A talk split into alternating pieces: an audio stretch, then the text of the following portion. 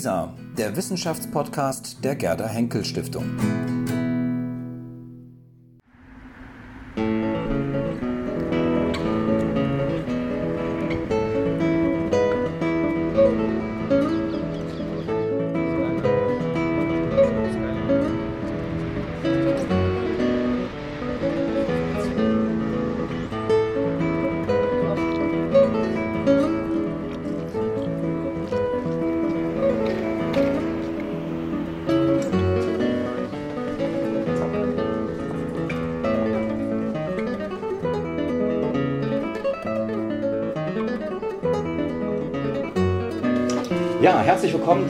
Einer neuen Ausgabe von der Geschichtstalk.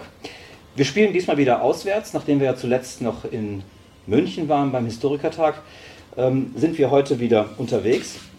Zum zweiten Mal übrigens bei der Diesener ähm, Klausur Mensch, Maschine, Zukunft. Damals war es noch am Ammersee, heute sind wir ähm, ganz woanders, nämlich erstmals auf einem Berg. Ähm, genauer ähm, auf einem Berg in der Schweiz, in einem ähm, Hotel, einem Jugendstilhotel, das Bergfrieden verspricht. Ähm, um es ganz genau zu sagen, wir sind im Flüeli Ranft im Kanton, ähm, im Kanton Obwalden.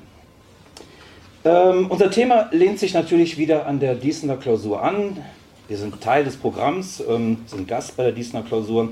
Und das Thema der Diesener Klausur in diesem Jahr ist die Rolle der Digitalität in der politischen Praxis. Also es geht darum, politische Akteure, politische Kommunikation, politische Prozesse zu vermessen. Und das eben sozusagen im Verhältnis zur Digitalität. Wir nehmen dieses Thema natürlich auch für unseren Geschichtstalk auf, ähm, wollen aber vielleicht ein bisschen grundsätzlicher, vielleicht auch, und das entspricht ja auch dem Geschichtstalk, ein bisschen historischer äh, fragen. Wir wollen nach der, ähm, ja, wir wollen eigentlich mehr nach dem Politischen ähm, im Digitalen fragen und dabei eben auch die Frage stellen, ob sich sozusagen alles verändert hat. Ist alles neu, wenn wir vom Politischen im Digitalen sprechen? Ähm, oder umgekehrt könnte man fragen, war das Politische im Analogen etwas ganz anderes als das, was wir möglicherweise heute haben im Zuge des digitalen Wandels? Eingeladen zu dieser Frage haben wir, und das liegt natürlich nahe, ähm, Teilnehmer dieser Klausur hier, die ich jetzt wie gewohnt beim Geschichtstalk wirklich nur in aller Kürze ähm, vorstellen möchte. Zum einen die Politikwissenschaftler Prof. Dr. Stefanie Beiler von der Universität in Basel. Herzlich willkommen auch von der Universität in Basel Professor Dr. Gerhard Lauer. Er ist dort Literaturwissenschaftler und Professor für Digital Humanities. Dann Christoph Kappes neben mir, ein alter Bekannter und wohlgeschätzter Bekannter des Portals Lisa. Wir haben schon oft miteinander gesprochen. Ich sage es mal ganz kurz, Internetunternehmer und gleichzeitig jemand, der ja seit Beginn der Digitalität über die Folgen von Digitalität mhm. laut nachdenkt. Und last but not least, ähm, mein ja, Kollege, ähm, Mitstreiter, Mitorganisator von der Geschichtsdoc, Professor Dr. Marco Demantowski, Historiker inzwischen seit dem Herbst an der Universität in Wien. Und wir haben eigentlich tatsächlich dieses Mal sogar noch mehr Gäste, denn wir haben ja im Rahmen dieser Klausur eine Reihe von sehr klugen Köpfen hier unter uns, mit denen wir über das Thema ähm, des Politischen im Digitalen insgesamt ja über zwei Tage diskutieren. Und wir würden gerne sozusagen später das Auditorium eröffnen und sozusagen auch von Ihnen hier im Raum Ihre Eingaben, Ihre Fragen, Ihre Kommentare gerne abholen. Also insofern werden wir uns erstmal hier zu fünft unterhalten und dann öffnen wir gerne nochmal für die Fragen aus diesem Raum hier. Fangen wir an. Meine erste Frage würde ich gerne an die Politikwissenschaftlerin ähm, hier stellen, an äh, Frau Weiler. Ähm, ich habe das so ein bisschen merkwürdig vielleicht ähm, anmoderiert. Ich habe einmal von politischer Praxis gesprochen, also Akteure wie beispielsweise Wähler oder Parteien, ähm, gleichzeitig habe ich ähm, von äh, politischer Kommunikation gesprochen. Da könnte man denken an Medien, Parteien, die sich irgendwie äußern oder auch ähm, Pressekonferenzen beispielsweise. Ähm, und dann noch politische Prozesse, vielleicht sowas wie Wählen gehen oder so ist ein politischer Prozess. Gleichzeitig spreche ich irgendwie, oder haben wir im Vorfeld mit Marco Demantowski gedacht, ähm, der Begriff des Politischen. Ist das dasselbe? Ähm, ist das ein Sammelbegriff sozusagen für die unterschiedlichen Praktiken? Ähm, wie würden Sie das einschätzen als Politikwissenschaftlerin? Können Sie mit dem Begriff des Politischen, so wie ich das anmoderiert habe, irgendwas anfangen? Also ich definiere vor allem Politik als die Machtausübung und in der Politikwissenschaft gehe ich mit einer empirisch-analytischen Vorgehensweise daran, ähm, politische und Machtausübung einfach zu untersuchen und zu analysieren. Und da ist eben die Digitalisierung sehr spannend für uns, weil sich da eben Macht verschiebt. also traditionelle ähm, Akteure, die traditionellen Medien und Parteien verlieren an Macht, gerade Mainstream-Parteien und neue Akteure, seien es Bürgerinnen, seien es ähm, ähm, neue Parteien, die bekommen auf einmal eine ganz andere Form, äh, Macht auszuüben durch Kommunikation. Insbesondere mit mehreren Forschungsprojekten beschäftigen wir uns beispielsweise, wie denn Politikerinnen besser und anders kommunizieren können auf Social Media und wie das von ähm, Bürgerinnen wahrgenommen wird. Und da haben wir auch schon interessante Ergebnisse herausfinden können. Auf einmal haben wir nämlich noch mehr Daten von Bürgerinnen, als wir vorher durch Umfragen oder Wahluntersuchungen hatten. Also da ist ein riesiges Potenzial in alle möglichen Richtungen, beispielsweise auch wie Gesetze besser gemacht werden können, dass man beispielsweise durch Crowdsourcing in Frankreich über Gesetze mitgestalten lässt oder dass man in Smart Cities wie Madrid ähm, ähm, Proposals einbringen kann. Also diese Macht, eine politische Agenda zu besetzen, wird ähm, erweitert und man gibt Bürgerinnen das Recht, wenn sie denn ein Prozent der Zustimmung finden, tatsächlich die Stadtverwaltung mit ihren Vorschlägen zu ähm, naja, bombardieren. Es sind tatsächlich recht viele geworden, aber ähm, es sind eben nicht nur die Medien oder Parteien, die diese Agenda besetzen. Mhm. Und das finde ich da das Faszinierende dran. Mhm. Das sind sehr konkrete politische Praktiken, von denen Sie sozusagen jetzt gerade berichtet haben. Und Sie haben ja auch schon gesagt, das hat was verändert insgesamt, ähm, also die Digitalität. Ähm, Herr Lauer, nachdem Sie das gehört haben, was Frau Weiler gesagt hat, ähm, hat sich der Begriff des Politischen in Ihren Augen völlig verändert? Ist das was anderes heute im Zeichen von Digitalität? Also ich glaube, es gibt gute Gründe, auf äh, Kontinuitäten hinzuweisen. Es äh, wird oft vergessen, dass die Verbürgerlichung der Gesellschaft ja mit einer Ausweitung der Medien eng zusammenhängt.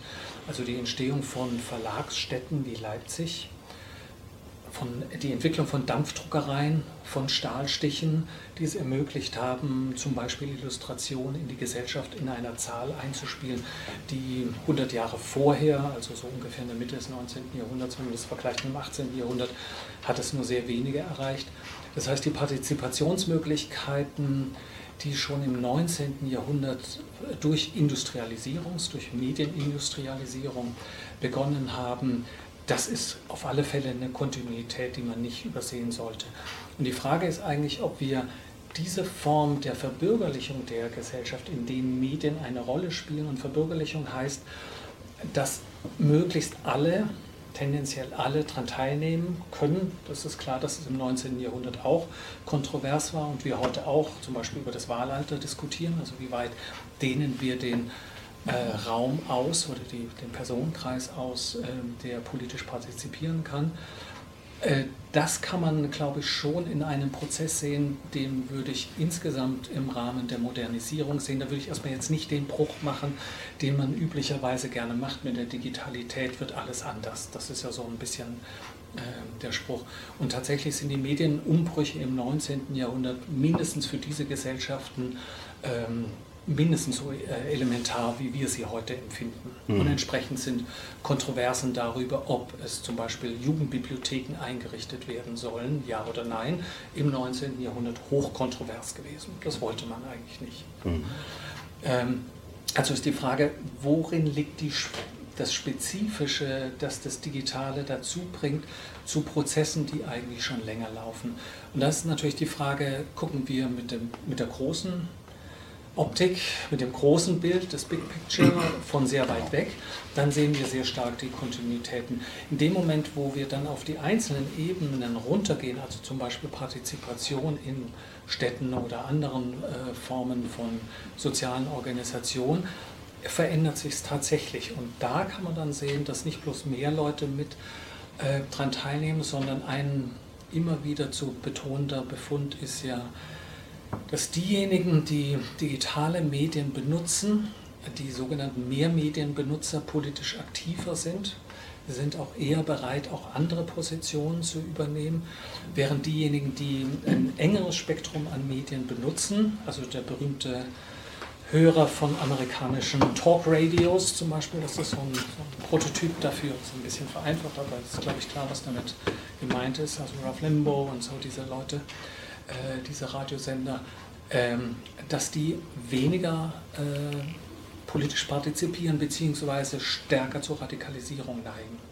Das heißt also, Pluralisierung der Medienlandschaft, erst jetzt ist auch etwas grob gesagt, aber erst einmal ist ein Positiv, während aber tatsächlich unsere öffentliche Debatte sehr stark immer wieder äh, den Punkt betont, mit dem Digitalen nimmt die Radikalisierung zu. Mhm. Das nehmen wir später nochmal auf. Ähm, ich würde gerne erstmal Herrn Kappes fragen. Ähm, ich nehme auf sozusagen zwei Punkte. Einmal sozusagen ähm, das Thema Partizipation, sozusagen das Versprechen, das mit der Digitalität möglicherweise einhergegangen ist, wenn mehr digitale Kommunikation möglich ist, erweitern wir auch die Partizipation sozusagen. Und auf der anderen Seite eben das Medium an sich sozusagen scheint eine große Rolle zu spielen. Wenn wir über Digitalität sprechen, haben wir konkrete Formate, konkrete ja. Kanäle sozusagen im ja. Blick. Ähm, hat sich das sozusagen alles so, ja, das ist eine alte Frage, die wir immer wieder Ja, ist nicht so, es ist ja. nicht so leicht, ja. Also ich bin nun nicht der Politikwissenschaftler hier in der Runde, aber ich würde schon eine Veränderung von Öffentlichkeit und den Akteuren und ihren Formaten und Kommunikationsstilen, ihren Reichweiten würde ich unterscheiden von der Partizipationsfrage, die ja eher, wenn ich das richtig verstehe, ja eher Prozess, prozesshaft ist an, ich sag mal, staatlichen und kommunalen Entscheidungen. So kann man das, glaube ich, schon sagen. Und deswegen würde ich immer die verschiedenen Ebenen unterscheiden, so wie Sie auch. Also reden wir von Partizipation auf einer kommunalen, also Mikro, äh, Meso, Makroebene bis zur Bundesebene, wo wir ja auch Tendenzen sehen, die gar nicht so klar sind aus meiner Sicht. Also schaut man in die Zeit der Piraten, dann war Liquid Democracy noch eine große Hoffnung. Das ist ja, wir sind ja hier, das, die Abkühlungsveranstaltung ja inzwischen abgekühlt, obwohl ich glaube, dass das in einer neuen Version später nochmal wiederkommt, weil ich nämlich glaube, dass man Partizipation, wenn man sie denn will, also da bin ich normativ gar nicht so sicher, ähm, äh, dass man sie sozusagen größer denken muss, also veränderte Wahlverfahren ähm, und eben die, den Gedanken bei Liquid Democracy, um nur mal dieses Beispiel zu nehmen, den fand ich nicht falsch, dass ich Delegationen temporär an Dritte erteilen kann, äh, was mich wiederum entlastet, weil das ist das, was ich sehe als jemand, der aktiv auf Social Media ist und da auch eine Menge Unfug treibt, muss ich zugeben, aber äh, ich sehe durchaus eine eine Überforderung vieler, auch meiner Person, weil der ständige Zwang, sich nicht indifferent verhalten zu können, zunimmt. Also es findet eine, ich sag mal, auf einer Oberflächenebene findet eine Politisierung statt. Übrigens über alle Systeme. Ne? Also ähm, Werbung wird politisch, die setzt sich quasi äh, parasitär auf politische Kampagnen. Da gibt es ganze Handbücher zu, wie man Guerilla-Werbung à la Six macht oder so. Und es wird auch viel politisch gesprochen, aber inwieweit das dann, ich sag mal, auch wirklich tief politisch gedacht ist, da würde ich ein Fragezeichen machen. Also ich sehe, ich sehe auch eine Veränderung von Social Media. Das ist sehr viel politischer, als es vor zehn Jahren war. Ähm, bei der Wirksamkeit kann man aber traditionell ja immer große Fragezeichen machen. Nicht? Es gibt immer auf der positiven Seite, wird immer gerne verbucht, MeToo und andere Kampagnen, die eben auch Sichtbarkeit für Themen gegeben haben. Oder aktuell ist es wieder eine seltene Krankheit und dann ist wieder Depression. Also es kommen immer Themen sozusagen von, ich hätte fast gesagt, von unten hochgespült, aber das ist natürlich kein Oben-Unten-Schema, das man da anwenden sollte. Ähm, auf der anderen Seite gibt es auch große Enttäuschung. Also wenn wir an den arabischen Frühling denken, wo alle glaubten, da könnte man jetzt was verändern und am Ende dann doch die brutale Macht der Panzer sozusagen entschieden hat. Und das sieht man immer wieder. Und dann denkt man Jahre später, naja, in Hongkong war es vielleicht doch ganz gut, dass sie diese Tools hatten. Ne? Also ich habe jetzt mal alles einmal so ein bisschen angerissen und das sind ganz verschiedene Ebenen. Und ja. ich würde da jetzt kein Saldo ziehen können. Mhm. Marco Dematowski, ähm, wir oder viele kennen ja Christoph Kappes als einen begeisterten, ähm, euphorisierten auch Internetnutzer früher mit Twitter und so weiter. Ähm, Total euphorisiert. Jetzt äh, finde ich, ist das doch ähm, so eine ziemliche Abkühlung sozusagen, ähm, wenn er sagt, dass er Partizipation vielleicht auch nicht immer unbedingt gut findet äh, in allen Bereichen. Ist das äh, für dich, ja, provoziert dich das oder so? Eine steile These, muss man sagen, äh, weil ja eigentlich unser politisches System darauf beruht, äh, möglichst viele Wahlbürgerinnen, also Wahlberechtigte, auch an diesem Willensbildungsprozess zu beteiligen. Aber wenn dann natürlich dann die mobilisiert werden, die das System als solches ablehnen, äh, läuft das ganze, Prozess natürlich in Selbstwidersprüchlichkeit hinein.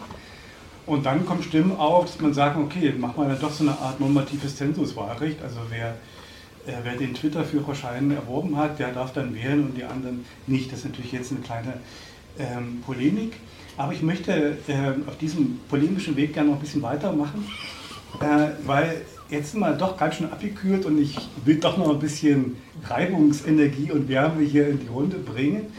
Also, ähm, ich sage mal, auf einer rein begrifflichen Ebene werden wir uns ganz schnell einigen können.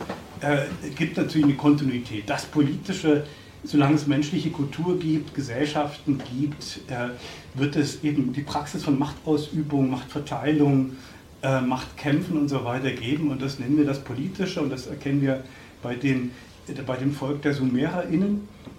Und äh, das erkennen wir natürlich auch heute. Also das ist klar und das erlaubt uns auch sozusagen dieses, dieses kulturelle Phänomen zu identifizieren. Und doch gibt es natürlich gewaltige Unterschiede zwischen der Kultur des Politischen bei den SumererInnen oder in der, der Französischen Revolution oder und so weiter und so weiter. Und ich sehe dann schon ähm, äh, durch die Kultur der Digitalität, in der wir leben, sehe ich schon äh, wirklich eine maßgebliche Diskontinuität und die möchte ich ganz kurz beschreiben.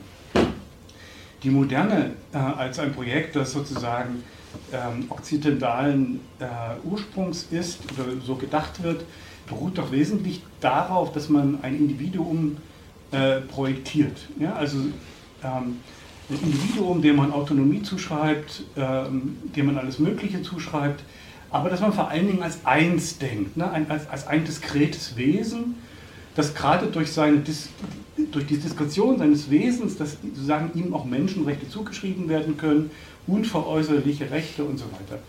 Dieses Projekt geht also quer durch die Moderne durch und es gibt genug Fortschrittsgeschichten, die also die Emanzipation dieses Individuums, das zu sich kommen und so weiter beschreiben. So. In der Kultur der Digitalität äh, gewinnt oder bekommt dieses Konzept erhebliche Risse. Äh, Christoph Kuglik äh, nennt das 2017 äh, sozusagen den Mensch als verteiltes Wesen. Diese Verteilung geschieht auf mehrere Ebenen. Ähm, und abstrakt kann man es die Granulation nennen. Also wir, je mehr wir über den Menschen wissen, je feinkörniger wir seine Praktiken durchleuchten, desto rätselhafter wird er eigentlich für uns. So, wir durch das Internet der Dinge, Sensorik, durch unsere Bewegung im Netz erzeugen wir unendlich viele Daten. Diese Daten werden von sehr, sehr vielen Playern mit sehr, sehr unterschiedlichen Interessen ausgewertet und diese Player bedienen wiederum sozusagen Akteure im politischen Feld. Ja? Und das erlaubt diesen Akteuren nicht mehr Durchschnittsmenschen, zum Beispiel Angehörige eines, Lag, eines politischen Lagers zu adressieren, sondern Menschen sehr genau in sehr unterschiedlichen Facetten ihres Wollens, ihrer Interessen und so weiter.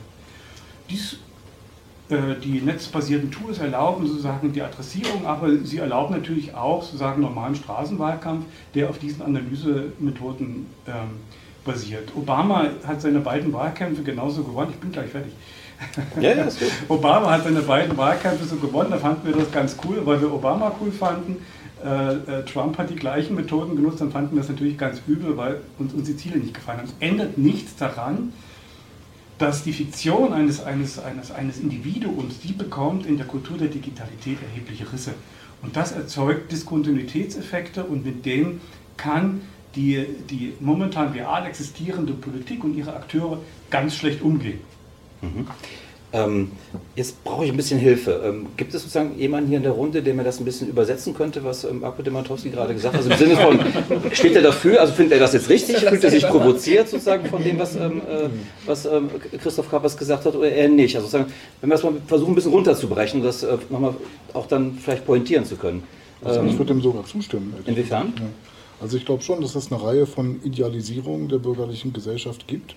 Also das jetzt auch durchaus neutral gemeint und nicht irgendwie pejorativ wie die griechische Agora und das autonome Individuum, die bis hin zu einer Diskursethik, ähm, die man glaubt und die idealisiert werden. Und wenn das dann in der Realität der Überprüfung äh, ausgesetzt wird, dann äh, ist man entsetzt, dass, also so geht es mir mitunter, dass ähm, so einfache Fragestellungen wie dass eine These eines Arguments bedarf, um überzeugend zu wirken, einfach eher ein Ausnahmewissen ist. Und das, das liegt an der Digitalität? Nein, überhaupt nicht.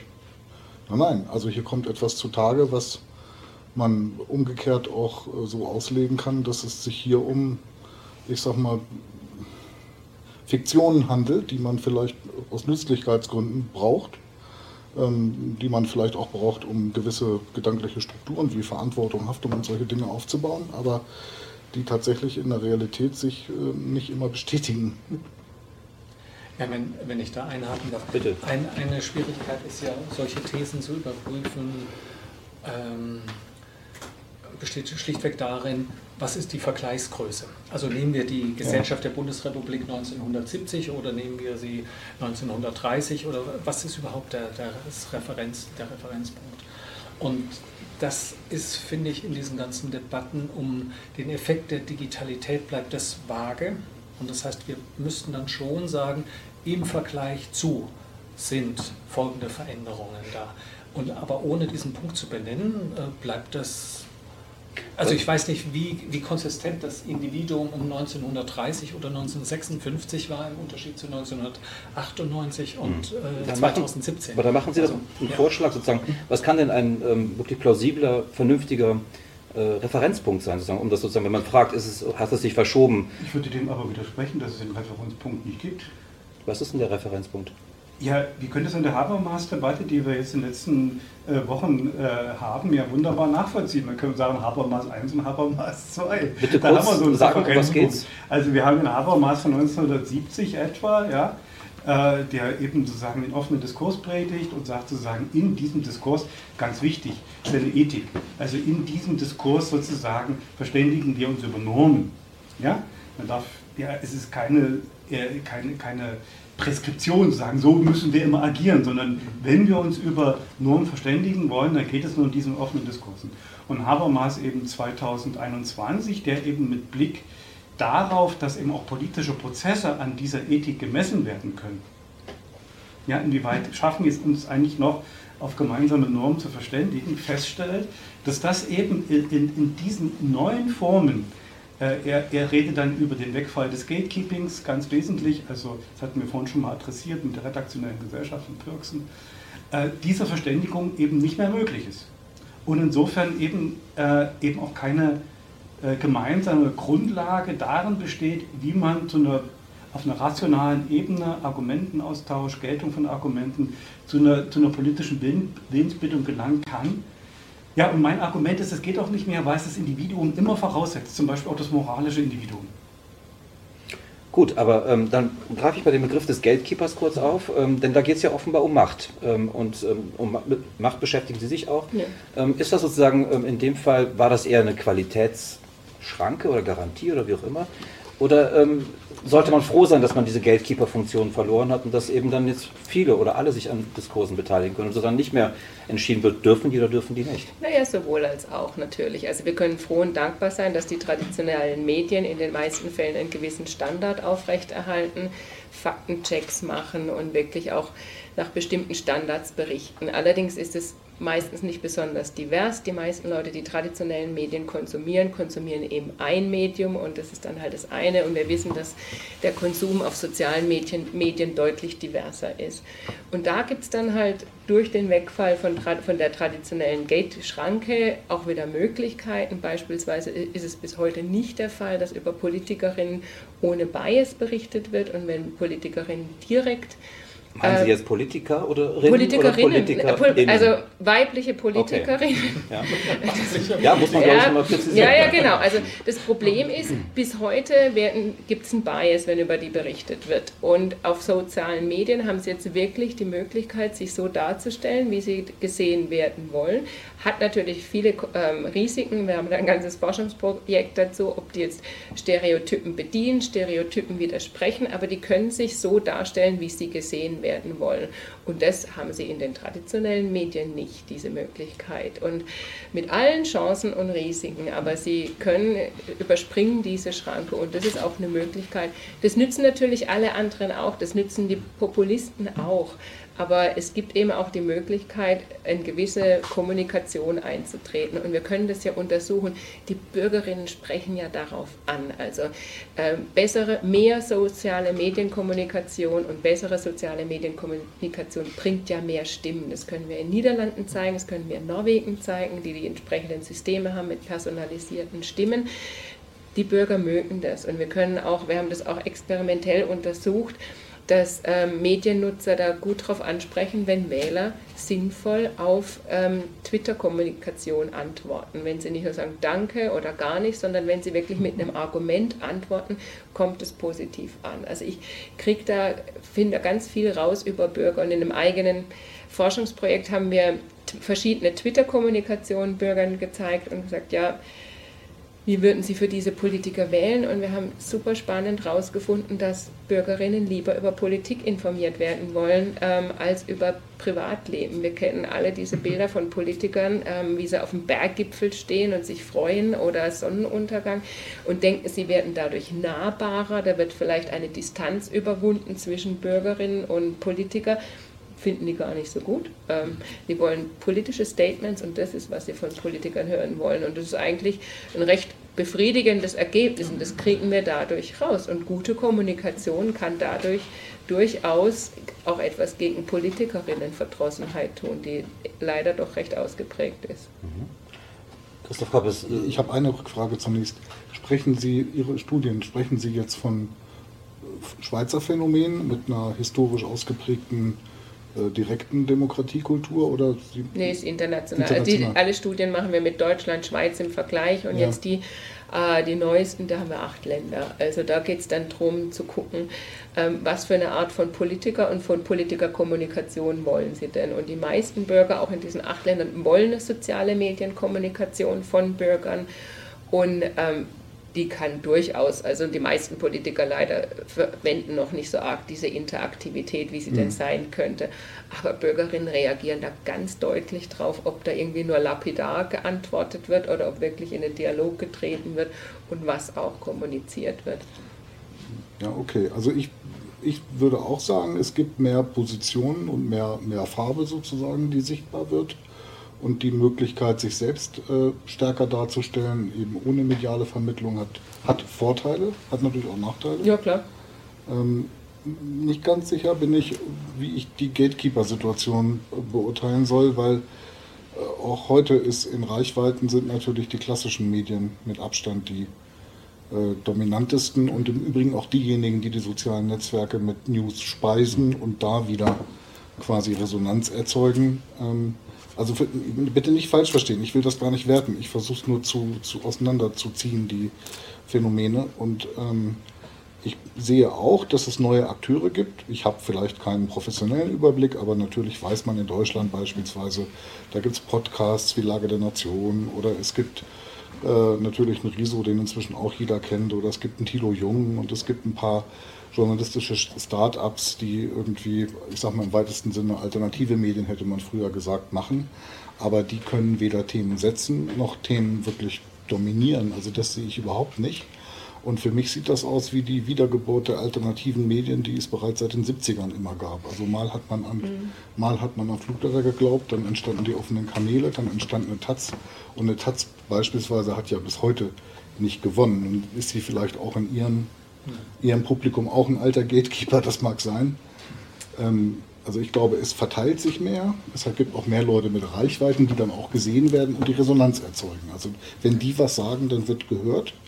Das sind aber auch Leute, die vielleicht, was politische Kompetenz angeht, ähm, ich sag mal, die treibenden Thema sicherlich, aber das Aufräumen muss dann jemand anderes tun, muss man so zu formulieren. Ne? Also zur Themensetzung, das kann man untersuchen und da gibt es ja. durchaus Beispiele, dass da auch wirklich mal die sozialen Medien, gerade während der Corona-Krise, bestimmte Themen gepusht haben. Also durch zeitlich versetzte Analysen, was war zuerst in den traditionellen, in den sozialen Medien, kann man beispielsweise für die Schweiz und auch für die USA gibt es Studien, ja. die zeigen, dass bestimmte Debatten erst in den sozialen sozialen Medien waren und dadurch dann ähm, politischen Einfluss hatten, zum Beispiel die ganze Diskussion zum Maskentragen und so weiter. Und das finde ich durchaus einen beruhigenden Aspekt, dass ich da nicht nur auf die traditionellen Medien angewiesen bin, wann die denn da mhm. drauf kommen, weil bestimmte Themen werden da nicht angesprochen und bestimmte Bilder werden auch kaum vermittelt. Also. Mhm. Und da denke ich, ist es ein ganz nettes Korrektiv, wenn es die sozialen Medien gibt. Ob das jetzt so wichtige, äh, also ob jetzt politische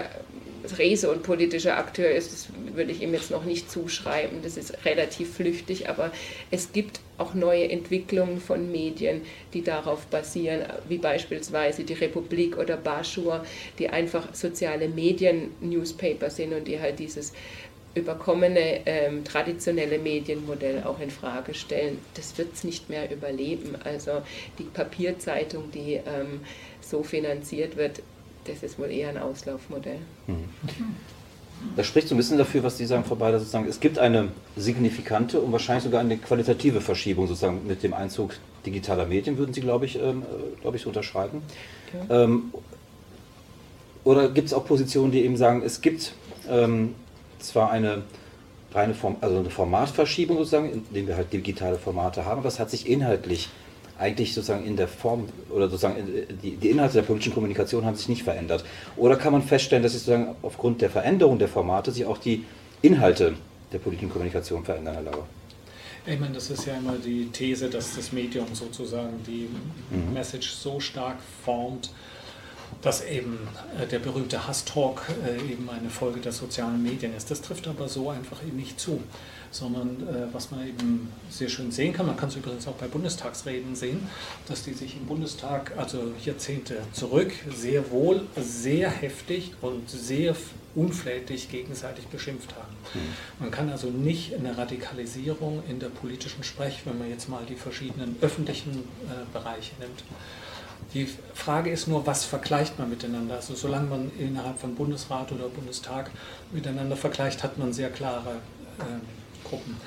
In dem Moment, wo wir natürlich über die Reichweite von sozialen Medien sprechen, dann wissen wir das, und da würde ich auch den Punkt von Herrn Kappers sehr unterstreichen, die traditionellen Medien haben für die Persistenz auch von Themen, also Fernsehen, Radio, nicht nur öffentlichen, auch RTL, da die privaten gehören dazu, äh, spielen unverändert eine enorm große Rolle. Kann man in vielen auch problematisch finden, aber nicht für alle Altersgruppen gleichermaßen. Da ändert sich was.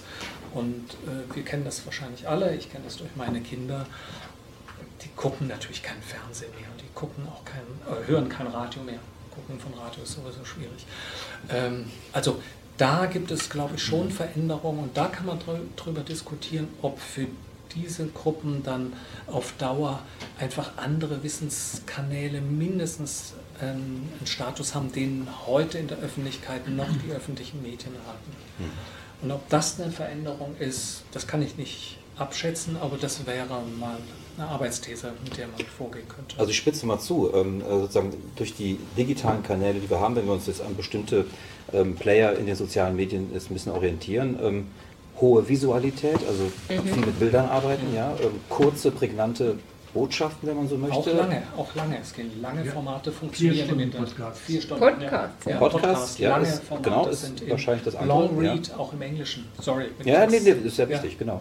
Ähm, aber trotzdem nochmal die Frage, wenn man sozusagen sich anschaut, Formate wie Twitter oder auch ähm, ähm, was für junge Leute sehr attraktiv ist, wie ähm, äh, Snapchat oder TikTok Instagram. und so, Instagram vor allem, genau.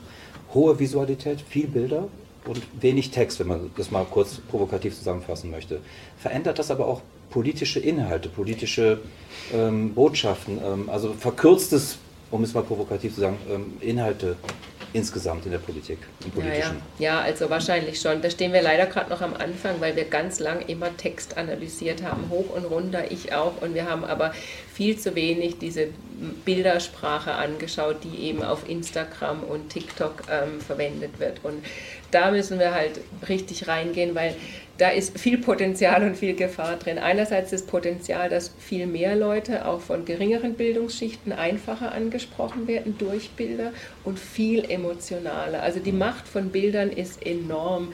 Ähm, und da wird schon subtil kann da ganz viel gespielt werden. Also wir haben da schon Experimente laufen ich habe Experimente gelesen. Es macht einen Unterschied, ob ich ein Politikerbild habe und ob im Hintergrund stehen Menschen, die wedeln eine Europaflagge oder eine Nationalflagge.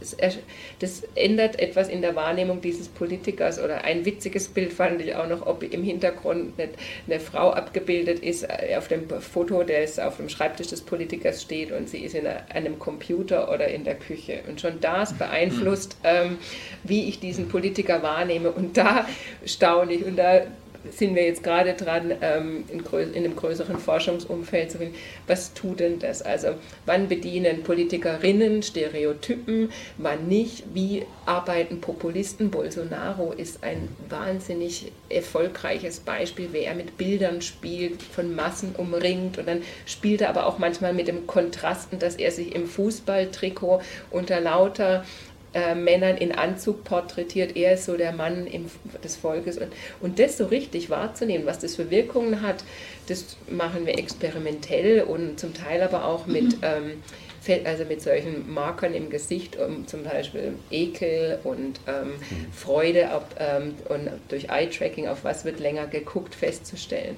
Und das ist eine große Veränderung, diese Macht der Bilder auf Instagram beispielsweise zu messen. Aber wenn, wenn, ich da gleich einhaken darf, auch hier haben wir das methodische Problem des Vergleichs. Also wer sich zum Beispiel in der Schulbuchforschung auskennt, wird sehen, wie Herrscherbilder, also mhm. Politik inszeniert wurde, und zwar seit dem 19. Jahrhundert, wo das Kaiserbild mhm. oder sonstige Potentaten eben in den öffentlichen Räumen eine Präsenz hatten. Die, also die Inszenierung von Macht hat eine lange Tradition, wie wir alle wissen, und das heißt, es ist sehr schwierig, mhm. genauer zu unterscheiden, was war zu diesem Zeitpunkt oder zu 1970. Also das müsste man. Und das Spannende, ja, und das, das ist eine das echte Herausforderung. Finde ich ein super Einwand. Und das Einzige, was uns vielleicht trösten kann, ist, dass einerseits alles viel schneller und schnelllebiger ist, aber es gibt dadurch auch viel mehr Fotos. Während ja, bei, diesen, bei diesen Fotos, die, da gab es vielleicht das eine, das eine Kaiserfoto oder vielleicht fünf Stück und das haben die alle immer gleich mhm. angeguckt, während von so einem Habeck, da gibt es dann halt auch mal vielleicht passiert ein paar ungünstige. Ja, also. Das, ja, also das, ich glaube, das eine ist, dass der Politiker oder Politikerinnen die Möglichkeit haben, sich selber darzustellen. Das ist jetzt möglicherweise einfacher geworden, weil sie eben durch direkten Kontakt zum Publikum, der natürlich auch medial vermittelt ist, aber ohne Intermediäre dazwischen sich darstellen können. So, das ist das eine. Das zweite ist aber, dass die, ich glaube, dass es vor allem der Kritikmodus im Internet ist, der äh, den politischen Gegnern jeweils ermöglicht, den Politiker anzugreifen durch Herstellen von, ich sag mal, schiefen, falschen Kontexten oder Betonung von nachteilhaften Darstellungen. Und das ist ja eher das umgekehrte Phänomen. Also ich will jetzt keine konkreten Politiker nennen, aber wenn ein Politiker auf einem Bild lacht und das die ganze Nation am Ende auch über Massenmedien, die es weitertragen, rüberbringen oder Politiker, wer auch immer, total wie der letzte Tölpel und Tolpatsch rüberkommen, was meinem Bild von einem Berufspolitiker eigentlich generell widerspricht. Also da sollte man eine gewisse Skepsis haben, wenn man solche Bilder sieht.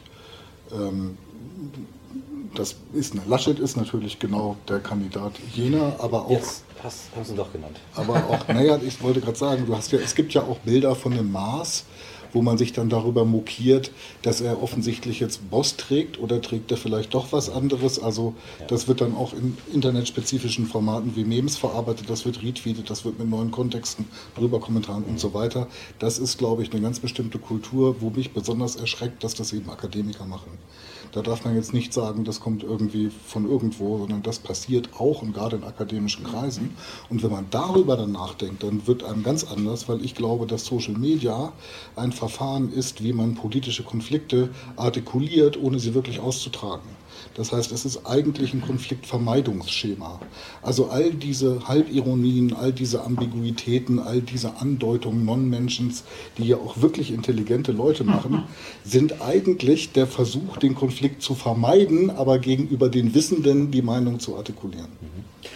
Also ich denke, dass, was die Wirkmächtigkeit von Bildern angeht, ich glaube, das ist unstrittig. Ich glaube, es geht mir um die Bilderflut, die uns, glaube ich, inzwischen erreicht. Und das hat, glaube ich, eine andere Intensität, als es vielleicht in den 70er Jahren oder noch davor hatte. Aber ich möchte gerne noch, ähm, um noch einen Punkt aufzunehmen, bevor wir vielleicht für die Runde öffnen, ähm, nochmal auf das eingehen, was Marco Demantowski am Anfang gesagt hat, weil ich glaube, das ist schon ein wichtiger Punkt. Ähm, äh, wenn wir sozusagen das politische Subjekt uns nochmal äh, sozusagen äh, vornehmen und uns anschauen, denn das war die These von äh, Marco Demantowski, dass sich das politische Subjekt sozusagen im Laufe der Zeit, im Laufe der Moderne verändert hat. Ähm, er brachte das ähm, Beispiel mit dem, die granulare Gesellschaft von Kucklick, das Buch, ähm, sozusagen, dass das Individuum als politisches Subjekt nicht mehr das Individuum war, sozusagen in der analogen Zeit, sondern dass sich das möglicherweise durch die Digitalität eben verändert hat. Also haben wir auf der einen Seite vielleicht früher, um es mal zuzuspitzen, den Citoyen, den Bürger und heute haben wir den User, die Userin vielleicht. Also ist das, ist das was anderes? Das, sind das andere Subjekte oder kann man das, oder ist das Quatsch, ist das einfach nur ähm, Wortspielerei? Man hört sie eher. Also ich meine, sie, sie formulieren sich und sie sind eine andere Stimme. Also ich denke, es gibt jetzt genügend ähm, Beispiele in den sozialen Medien, die auch wirklich was bewegt haben, indem sie sich formulieren. Und dass man früher vor Anne Will saß und sich geärgert hat, wenn ein Volker Bouffier ähm, niemanden zu Wort kommen lässt, wie vor ein paar Wochen geschehen, der einfach über Saskia Eskens drüber geredet hat, weil er eine wahnsinnig laute Stimme hat. Man ärgert sich und dann kann man doch immerhin mit Befriedigung feststellen, dass man nicht die Einzige war, die sich darüber genervt hat und er immerhin so einen kleinen Shitstorm abkriegt. Also man ist ja eine kleine harmlose Sache. Ist ja so eine Erbauungsgeschichte sozusagen, oder? ja, wo man dann denkt, so naja gut, sowas geht jetzt auch nicht mehr ungestraft. Die Zeiten sind jetzt vorbei. Also die Anne Will war da recht schwach und hat ihn nicht gebremst und so ein Verhalten geht auch nicht mehr. Und es gibt es ja auch noch in größerer Form, dass ganze Produkte vom Markt gezogen wird, weil man, weil Shitstorms kreiert worden sind und Hashtag MeToo MeToo oder der Regenwald brennt. Also ich finde, da hat, haben eben Bürger eine größere Mitsprache. Natürlich gibt es viel Negatives, aber da finde ich, hat es auch viel Charme, dass bestimmte Stimmen viel eher gehört werden. Und es hat auch eine große Faszination für junge Leute. Also die ganze Black Lives Matter und so, das sind 10-, 11-Jährige, hochpolitisiert. Und das war also ich glaube nicht zu unseren Zeiten so und das finde ich sehr erbaulich. Das ist natürlich dann oft hoch, aber das ist auch gut so. Akku Masowski, wenn Frau Beiler sagt, ähm, Stimmen, wir hören mehr Stimmen und so weiter, sind das ähm, die gleichen Stimmgeber oder ist das, ist das was anderes inzwischen? Nein, ich stimme ihr absolut zu. Also das Gatekeeping muss man in seiner ganzen Ambivalenz sehen. Äh, also, und das macht den Habermas, finde ich, viel zu un unzureichend. Ja? Gatekeeping kann sozusagen einerseits dafür sorgen, dass wir äh, Diskurse besser organisiert bekommen und äh, dass sozusagen Kriterien zur Geltung bringen. Kann aber natürlich genauso heißen, und das war eigentlich der, das, das Normal des Gatekeepings in die, in die letzten äh, 6000 äh, Jahren der menschlichen Geschichte, dass sozusagen bestimmte Interessensgruppen, es geht ja um Politik, sozusagen andere vom Diskurs ausgeschlossen haben. Ähm, deswegen nennt man es ja auch Torwächter, das sind einige durften rein und die meisten anderen eben nicht. So der Prozess der, der Moderne hat dazu geführt, dass immer mehr hinein durften, aber wir wissen ja, äh, wie, wie bis heute äh, in, in, Bezug auf Rassismus und in Bezug auf äh, Gleichberechtigung aller möglichen Interessen und, und, und Akteursperspektiven, ähm, wie, wie schlecht es eben gelungen ist. Ich möchte aber gerne meine Diskontinuitätsthese nochmal stärken, weil die Auflösung des, des Individuums als zentrale Projektion politischer Teilhabe und auch als sozusagen äh, äh, Konstruktionselement von, von Durchschnittsadressatengruppen, die wir politische Lager nennen, ist ja nur ein Beispiel gewesen für diese Kontinuität. Ich nehme mal noch ein paar andere. Früher gab es äh, Vorsitzende von Parteien, die man oft Sprecher genannt hat und das war ziemlich treffend. Die Sozialmedialisierung, und ich sage das bewusst in dieser Formulierung, es geht nicht nur um Twitter, sondern es geht um die ganze Welt, die uns im Netz begegnet, löst diese Sprecherposition völlig auf. Deswegen, ähm, also nur mal ein Beispiel zwischen Gerhard Baum und Ben Prechtgen, wenn wir mal an die Liberalen in Deutschland denken. Ja, äh, da, da liegen Welten. Und, und der Herr Lindner, der ja eigentlich die Sprecherposition hat, muss dauernd sozusagen in sein Spektrum vermitteln, wie, das, wie der Zusammenhang noch ist. Aber politische Parteien nutzen das inzwischen ganz bewusst. Das ist sozusagen dieses Micro-Targeting. Diese, diese Stimmen sind willkommen. Ja? Das wird ganz breit, wird adressiert, um möglichst, und das weiß man eben aus den Zielgruppenanalysen, die die politischen Parteien von Profis vornehmen lassen, um möglichst Micro-Targeting gerecht in einer bestimmten Zeit bestimmte Interessen anzusprechen. Und so läuft, so laufen Wahlkämpfe seit 15 Jahren. So insofern äh, sind die Parteien multipliziert. Dazu kommt ist, wenn wir an den Hohmann-Skandal denken vor 20 Jahren. Warum ist das Skandal geworden? Weil der sein Zeug in der FAZ untergebracht hat. heutzutage haben wir dauernd Skandale, weil die Leute keine FAZ mehr brauchen, sondern die tun es irgendwo publizieren, wo das hier möglich ist. Dort, wird es, dort ist alles potenziell skalierbar. Ja, natürlich kann man sagen, die, die FAZ hat eine Auflage, was weiß ich, von 250.000 oder was. Und ähm, dann lesen das vielleicht äh, 20.000 lesen dann diesen Artikel.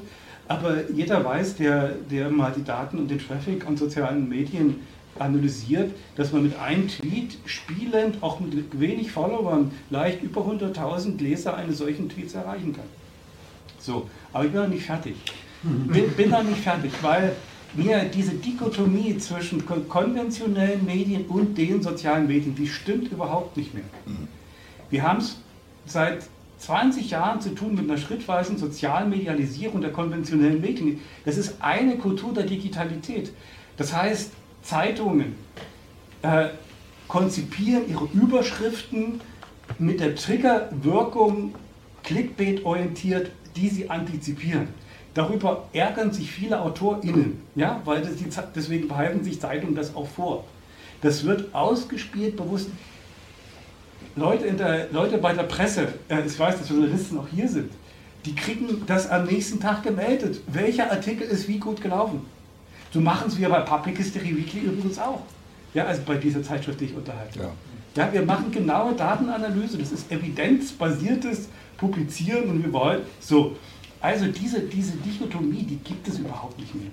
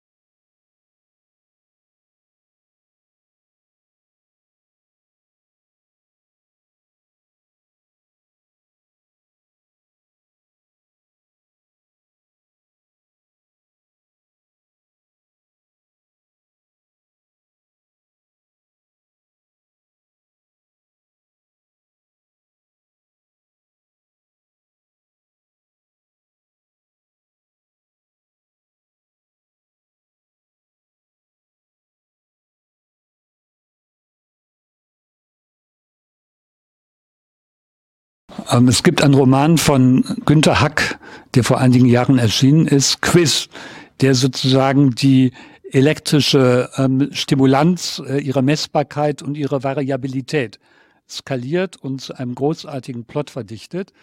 Ein paar Hintergründe, die bis ins Jahr 2009 zurückführen. Die Obama-Regierung holte von Google einen Director for Public Information ins Weiße Haus, Casey Jacob Stanton, die die erste Electronic Town Hall in White House organisierte über die Gesundheitsreform. Ein Partizipationsverfahren hatte es damals ermöglicht, Fragen des Publikums elektronisch zu ranken. Also man konnte die Fragen rauf oder runter holen. Die erste Frage richtete sich nach der Cannabis-Legalisierung, zeigte also, dass das Weiße Haus diesen Versuch ehrenwürdig ähm, und nicht manipulativ in Kauf genommen hat.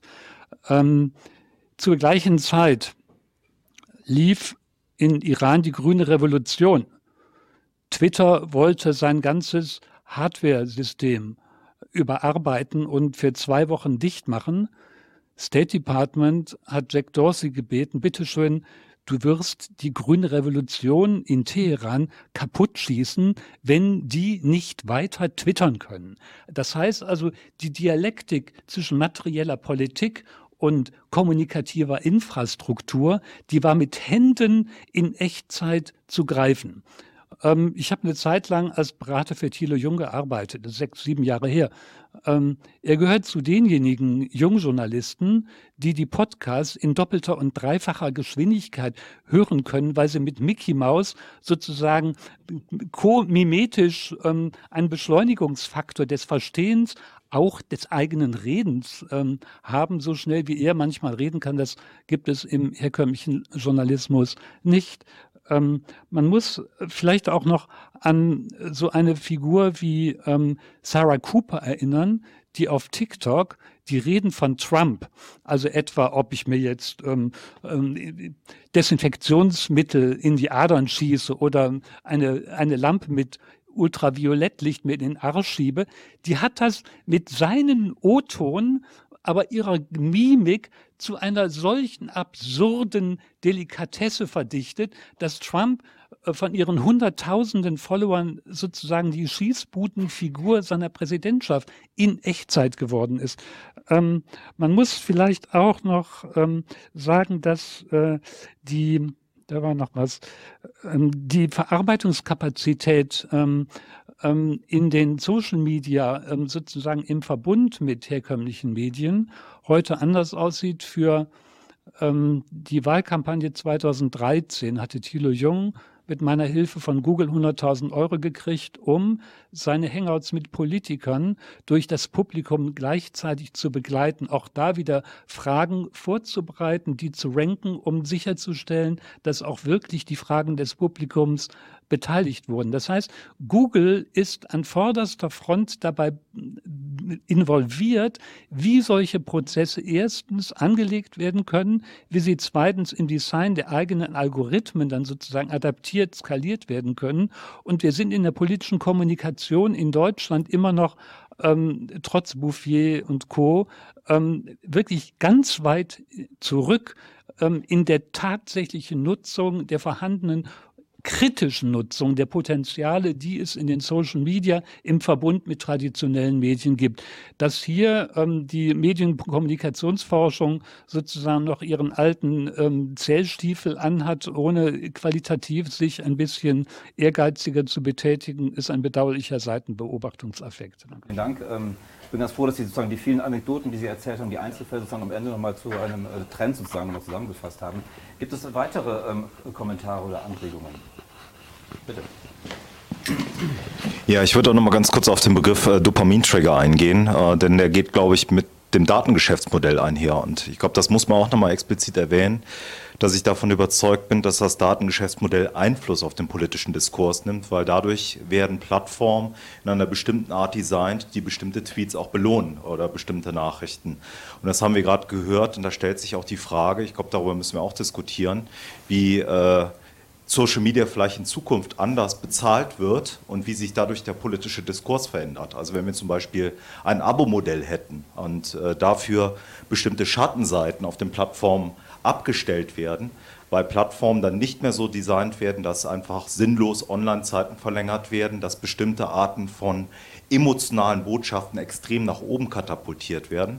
Und ich glaube, das ist auch ein Aspekt, den man in dieser Diskussion eben über politische Willensbildung und Austausch auf den Plattformen nicht vergessen darf, dass momentan auch der politische Diskurs in Deutschland im Wesentlichen über Plattformen stattfindet, die zum Beispiel in den Händen der Amerikaner sind, die damit Geld verdienen.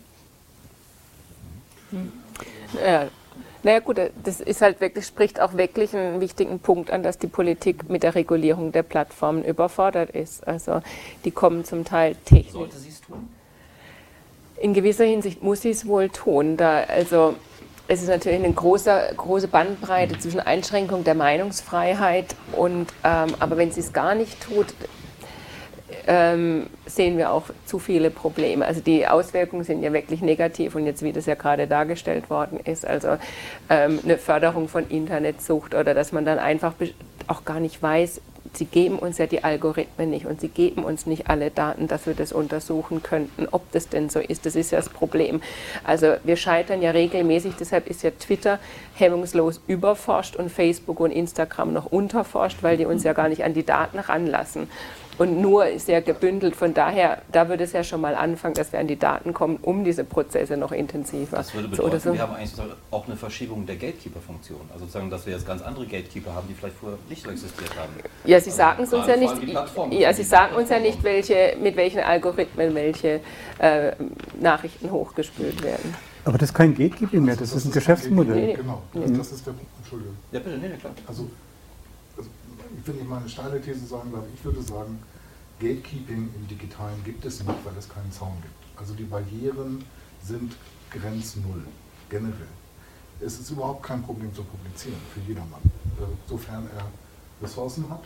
Ähm, äh, und natürlich gewinnen diejenigen, die die meisten Ressourcen haben und es gewinnen diejenigen, die am anschlussfähigsten sind. Das ist ja das, was auch in der Politik dann gilt. Also wer ist, wer kann seine Anschlussfähigkeit erhöhen, um am meisten Stimmen zu bekommen.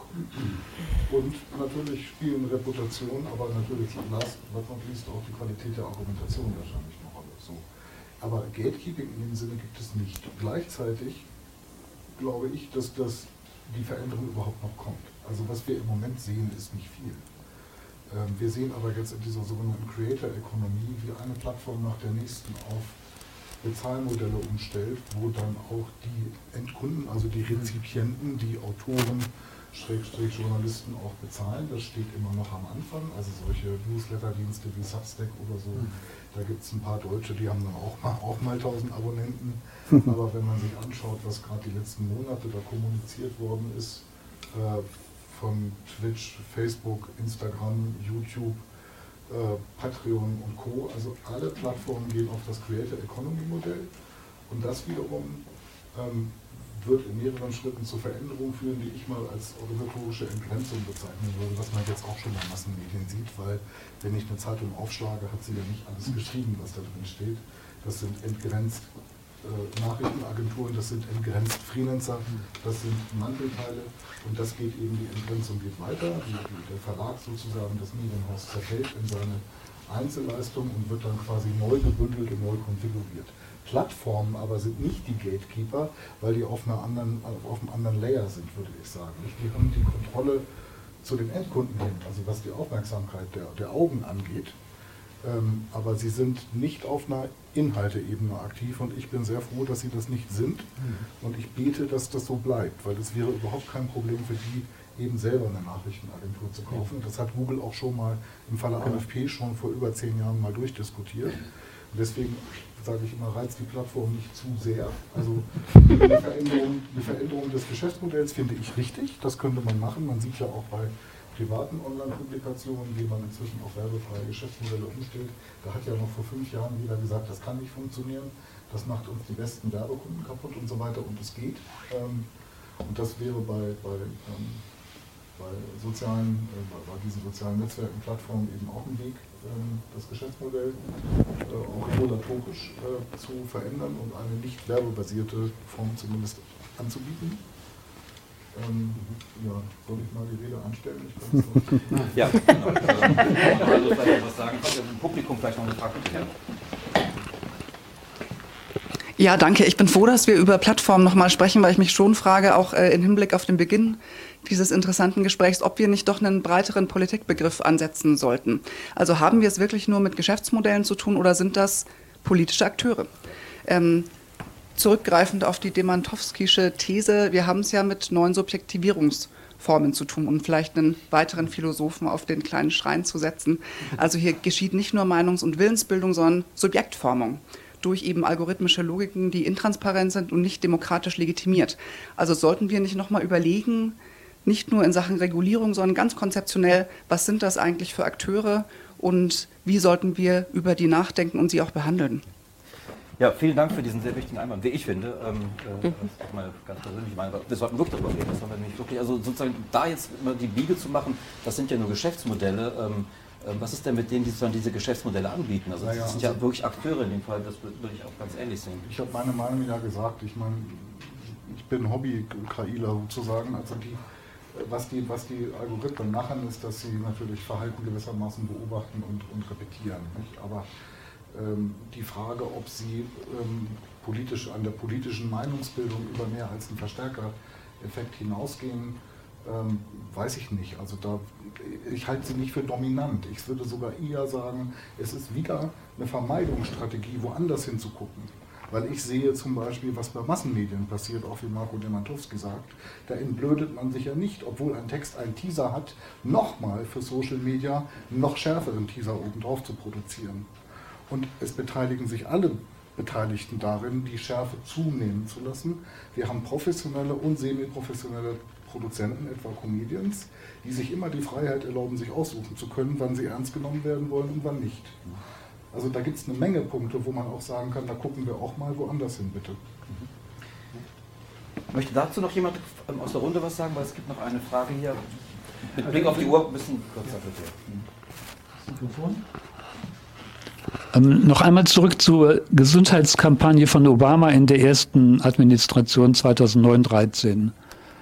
Es gab zu seiner Gesundheitsreform von den Re- Republikanern ein ganz brutales Framing ähm, nach dem Motto, ähm, da gibt es staatliche anonyme Komitees, die darüber entscheiden, dass der am Schlauch hängenden Oma der Saft abgedreht wird. Death Panels wurden sie von den Republikanern genannt. Und Obama hat mit seinen Town Halls sichergestellt, dass die ähm, tatsächlichen Ziele der Gesundheitsreform von solchen manipulativen Versuchen weitestgehend dann auch ähm, nicht verschont worden sind, sondern darauf antwortfähig geblieben sind, um zu, um zu zeigen, wie in einer Gesundheitsökonomie, die bei trivialen Erkrankungen schon eine ganze Familie ruinieren können, die künftige Versicherung aussehen könnte. Es gibt noch eine kleine Anekdote, die etwas weiter zurück in der deutschen Mediengeschichte führt. Ähm, die Taz hatte sich anfangs als GmbH und Co. KG finanziert und als ähm, die Finanzverwaltung ähm, diese ständigen Anhäufungen von Verlusten mit der Drohung beantwortete, dass das ja dann irgendwann ein Liebhaberprojekt werden würde und das Ganze nicht mehr absetzbar sei. Da hat ein Jurist der Taz bei der Reorganisation geholfen. Olaf Scholz hat der Taz und Kalle Ruch dazu verholfen, sich als Genossenschaft neu zu formieren. Das ist auch schon 15, 20 Jahre her, aber Mediengeschichte, die man in Erinnerung bringen sollte, bevor der Nikolaus hier kommt. Ne? Gut, ähm, möchte darauf jemand noch antworten? Oder? Ich würde noch was gern sagen zu dieser, ähm, was Frau Haustein an- also nochmal angesprochen hat. Ähm, natürlich sind diese Plattformen Akteure im politischen Feld. Sie markieren wesentlich im Moment sozusagen die Spielregeln, nachdem dieses Feld funktioniert. Aber sie sind eben, betreiben kein Gatekeeping. Sie haben keine eigene politische Agenda. Inzwischen ist rausgekommen, dass Facebook zum Beispiel bewusst äh, Anzeichen ignoriert hat im amerikanischen, in den amerikanischen Wahlkämpfen, dass sozusagen rechtspopulistische und so weiter Stimmen dort äh, das nutzen, um ihre äh, Fake News-Kampagnen zu fahren. Jetzt steht Facebook sozusagen unter Druck. Warum habt ihr das? Es gibt ja diese Whistleblowerin. Warum habt ihr das nicht unterbunden? Äh, dahinter steht keine politische Agenda. Dahinter steht nur einfach, dass diese Art von Content und diese Art von Postings nun exakt das Geschäftsmodell, das da- auf, das auf Datenhandel abstellt, das Geschäftsmodell von Facebook unterstützt. Ja, das ist der Punkt. Das ist ein rein letzter Satz. Ähm, Habermas, das fand ich sehr klug, hat kürzlich gesagt, die sozialen Medien sind nicht, sind nicht irgendwie ge- gegen auch ihre Rhetorik und gegen ihre Eigenpropaganda und ihr Selbstmarketing, das sie betrieben haben, sind kein, kein, kein Element von Widerstand. Sondern die äh, sozialen Medien sind ein legitimes Kind des Neoliberalismus. Ja? Es, äh, geht geht bis dahin, und das, gut, jetzt gebe ich hier Kopfschütteln, dann muss ich es kurz begründen, wir haben es bis heute nicht mal geschafft, die vernünftig zu besteuern. Also das ist auch ein spannendes Thema, was man sicherlich auch hier nochmal gesondert diskutieren sollte. Und ähm, ich würde schon ganz gerne nochmal wissen wollen, warum Herr Lauer jetzt da den Kopf geschüttelt hat. also bei der Besteuerung, glaube ich, sind also, alle einig. Nee, ähm, aber der, der, der kind des Neoliberalismus, das war der Genau, Stichwort. also die, die, die, das ist ja eine sehr allgemeine Formel. Und die Frage ist tatsächlich, wenn Sie keine politische Agenda haben, Sie sind eher bislang aufgefallen, fast alle sozialen Medien, eher einem, sagen wir mal, mittleren, manchmal ein bisschen auch link jetzt aus, aus amerikanischer Sicht, Politik tatsächlich eher stärker zu machen. Das, das ist, glaube ich, eher der, der Befund mit einigen Ausreisern in andere Richtungen, aber insgesamt eher dieses. Ähm, und die Vorstellung mindestens jetzt, wenn wir mal, jetzt ist mal die Frage, sprechen wir über die USA oder sprechen wir über Deutschland, die Schweiz und so weiter. Also ich bin äußerst skeptisch zu glauben, dass die tatsächlich diese Steuerungsfunktion haben, die jetzt hier behauptet wurde. Also die versuchen das, die formen mit, aber zum einen haben wir, und Herr Kappes hat das vorhin auch deutlich gemacht, traditionelle Medien spielen eine große Rolle. Wir spielen in den USA auch eine große Rolle. Also der Einfluss von Fox News und von den Talk Radios ist mit Sicherheit vergleichbar, wenn nicht größer, und zwar genau für diese Gruppen, die sich radikalisieren. Mhm. Ja, ähm, also es kann nicht an den sozialen Medien allein liegen. Und deshalb scheint mir dieser Gegensatz, und da würde ich ein Argument aufnehmen von Marco Demodowski, das ich sehr gut finde, ist eigentlich, äh, dass die Frage ist, wie können wir das eigentlich noch unterscheiden? Weil die Eigenschaft des Digitalen ist ja, dass es in alle Prozesse sich reinschiebt und umgibt. Also wie, wie so eine Umwelt, aus der es gar keine Außenseite gibt. Also auch natürlich das Radio, Fernsehen und so weiter in vielfacher Hinsicht heute auch Teil einer digitalen Welt. Und die Frage, wo können wir tatsächlich diese Unterscheidungen treffen? Und deshalb bin ich auch da, ja, die Algorithmen sind natürlich auf Belohnung aus, aber all die Daten, und Stefanie Beiler hat auch nochmal darauf hingewiesen, die zeigen, wie Menschen in den mindestens westlichen Demokratien damit umgehen, aber nicht nur dort, die viele soziale Medien benutzen, sind politisch aktiver. Sie sind offener, sie sind eher bereit, Positionen aus dem anderen politischen Lager sich anzuhören, als diejenigen, die es weniger machen. Die Daten sind relativ konsistent über ganz verschiedene Länder. Also wenn die manipulative Kraft der sozialen Medien so groß wäre, um das neue politische Subjekt zu werden, dann ist es bislang noch nicht beobachtet worden. Aber rhetorisch taucht es natürlich ständig auf und mir scheint es eher eine Lobbystrategie mancher anderen Gruppen zu sein. Aber das jetzt. Es gab noch eine letzte Meldung, wir haben den Raum, aber ich, ja, also überlasse ich halt dir, weil ich bin Organisator, aber du hast dich gemeldet. Okay, ja, danke. Ähm, ich mache mir auch Sorgen über diese äh, politischen Dynamiken oder Dynamiken der politischen Meinungsbildung auf Social Media.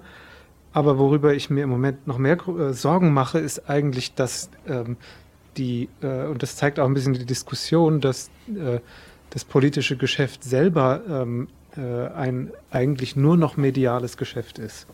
Und das heißt, dass die, ähm, dass wir das Politische selber eigentlich nur noch als Meinungsbildungsmaschine oder System verstehen und äh, gänzlich aus dem Blick bleibt eigentlich, wie politische Entscheidungen dann folgen und ähm, politische Tat sozusagen ähm, äh, zustande kommt. Und da sehe ich eigentlich die große Entkopplung und dafür ist für mich Trump so das Sinnbild eigentlich mit seiner Twitter-Politik, dass es eigentlich nur ähm, politischer Erfolg zustande kommt durch Akklamation auf äh, sozialen Medien. Ja. Während, ja. Ähm, ob die Mauer jetzt gebaut wird oder nicht, eigentlich für seinen politischen Erfolg völlig unerheblich geworden ist. Und das da sehen, sehen Frage, wir eine. Die übrigens unsere PreisträgerInnen in ihrem Essay diskutieren. Also sagen, wie eigentlich der Modus von Politik sich dadurch verändert, dass eben die Öffentlichkeit permanent ist. Ja, und wir eigentlich nur darüber sprechen, wie sozusagen äh, im medialen Raum eigentlich ähm, kommuniziert wird, während.